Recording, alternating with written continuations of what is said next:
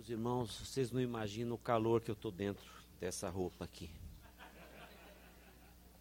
Há uns dois, três anos o Ebenezer me convidou para falar nesse momento.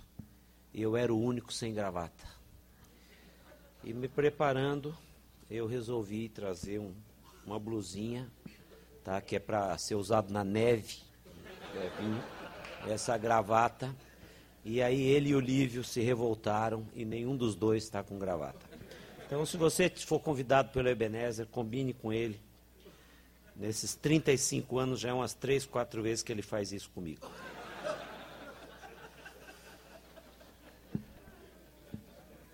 Queridos, eu uma das matérias que eu ministro na pós-graduação, numa das pós que eu dou, que eu dou em São Paulo, é sobre a questão de ética. E é muito interessante, porque a gente discute em sala estas questões e eu analiso um. faço em, em classe uma discussão muito interessante de um artigo que saiu na Folha de São Paulo no Natal de 2006.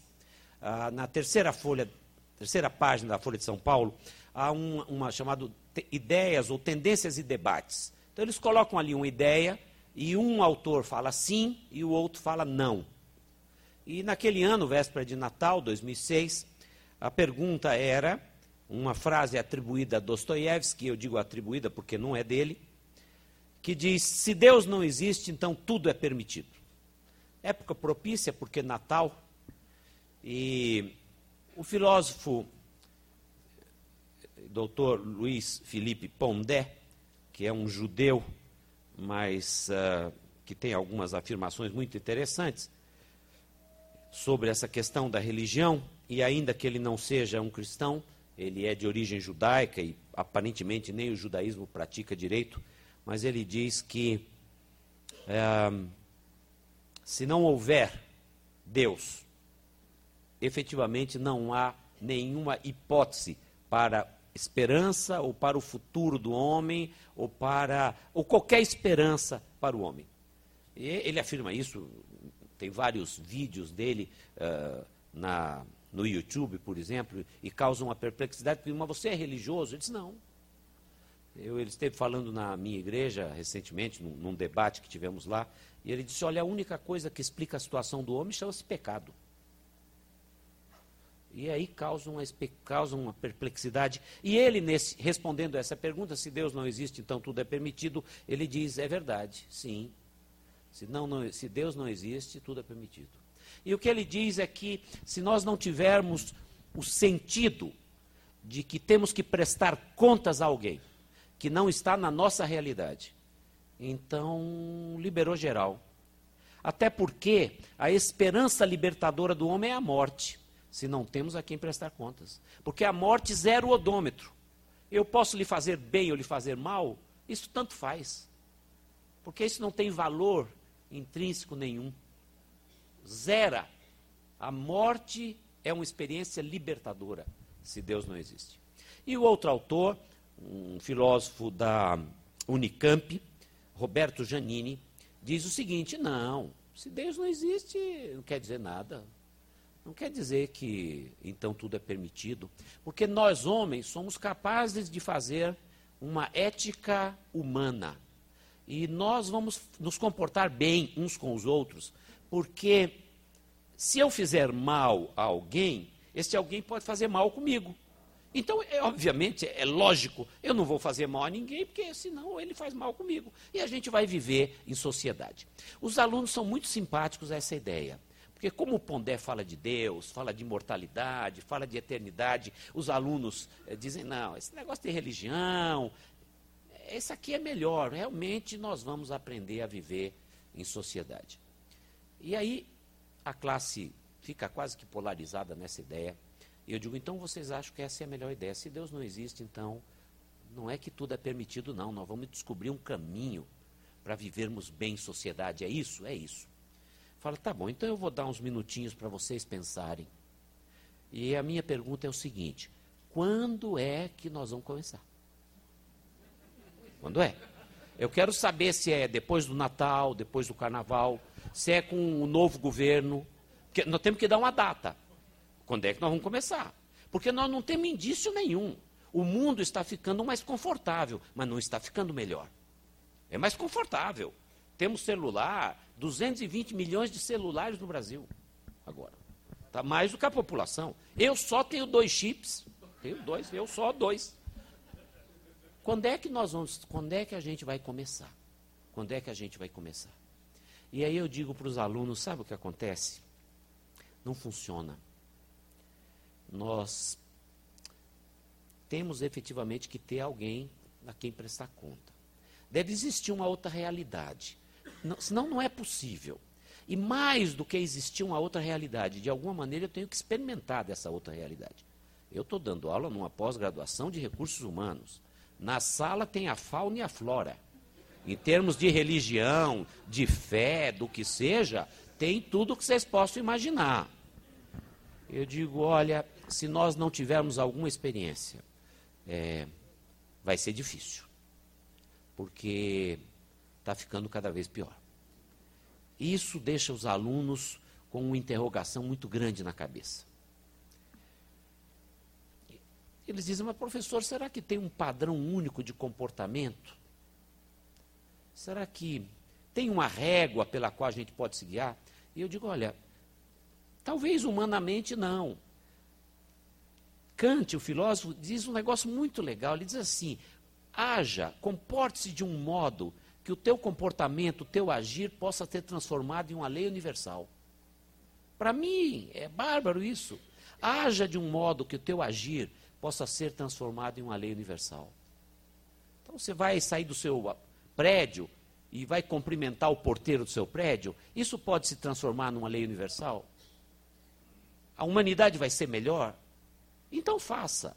Você para no posto de gasolina, você está com pressa, o atendente demora para lhe atender, e você começa a gritar: Ô oh, meu, não está me vendo? Estou aqui há meia hora. Vocês já viram que quando a gente está nervoso, a gente sempre está há meia hora? Eu já estou aqui há meia hora. Sempre. Estou aqui sempre meia hora. Isso aí pode ser uma lei universal? Como é que vai ser o dia dessa pessoa? Então não haja dessa maneira. Ele falou, professor, o senhor achou. Já tem um jeito, então, essa de Kant é que eu vou adotar. Eu já tive aluno, aluna, professor, eu pus aquela frase do senhor no meu Facebook. Eu falei, filha, tira porque não é minha, é de Kant. Pois a frase pôs embaixo. Tácito. Fal falsidade ideológica, William. Mas, sabe o que acontece? Não é possível a gente ter uma ética humana. E não é possível somente um convencimento intelectual de que é possível, pela racionalidade, eu ter um comportamento digno, um comportamento decente. Eu não quero dizer que todos aqueles que não conhecem a Deus necessariamente têm um comportamento indecente. Eu, meio calvinista que sou, acredito muito na graça comum. Acredito que restam traços da dignidade, fruto da imagem e semelhança. Sobram esses traços mesmo naqueles que estão longe de Deus e não o conhecem. E todo lugar que se manifesta justiça, verdade, é sempre obra de Deus. O nosso Deus é aquele que ama a justiça e o direito, diz o Salmo. Então, toda vez que há uma manifestação, é manifestação de Deus, que não é suficiente para a salvação, porque salvação só através de Jesus. Eu acredito que haja manifestações. Infelizmente, me parecem cada vez mais esparsas, cada vez mais raras. O mundo vai se tornando mais violento e os traços vão ficando mais longínquos, vão ficando mais dispersos, esparsos, perdidos. E eu termino a aula dizendo, sabe, para vocês pensarem, diz o escritor, e eu não cito o escritor, porque se disser que é da Bíblia já gera uma reação na classe. Eu digo, diz o escritor o seguinte: Miserável homem que sou, quem me livrará do corpo dessa morte? Porque aquilo que eu quero fazer, isso eu não faço. E aquilo que eu não quero, isso que eu pratico. Esse é o drama da humanidade. Não há possibilidade de uma ética humana, não há possibilidade de que essa afirmação de Kant se torne realidade e desça da racionalidade, do entendimento, porque é uma coisa clara, haja com o outro de uma forma que isso possa ser uma lei universal. É lógico isso. Mas por que, que nós não fazemos? Não fazemos porque na nossa natureza não é possível fazer isso a partir apenas de um convencimento intelectual. Miserável homem que sou. Geralmente a gente começa um estudo ou um sermão lendo a Bíblia. Eu vou fazer o contrário. Eu fiz tudo e agora eu vou ler o texto. E peço a paciência dos meus alunos do SEDAP, porque desde ontem e hoje também, e a gente tem, é, eu tenho lido esse texto porque ele tem me impressionado muito.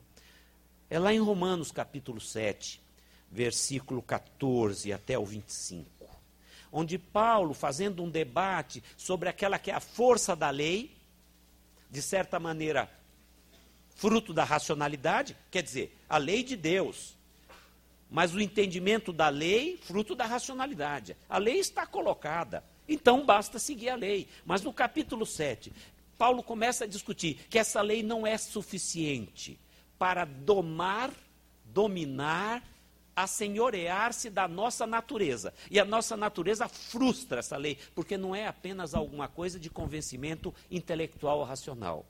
E Paulo, no, cap... no verso 14, começa a dizer: eu leio na versão de a mensagem.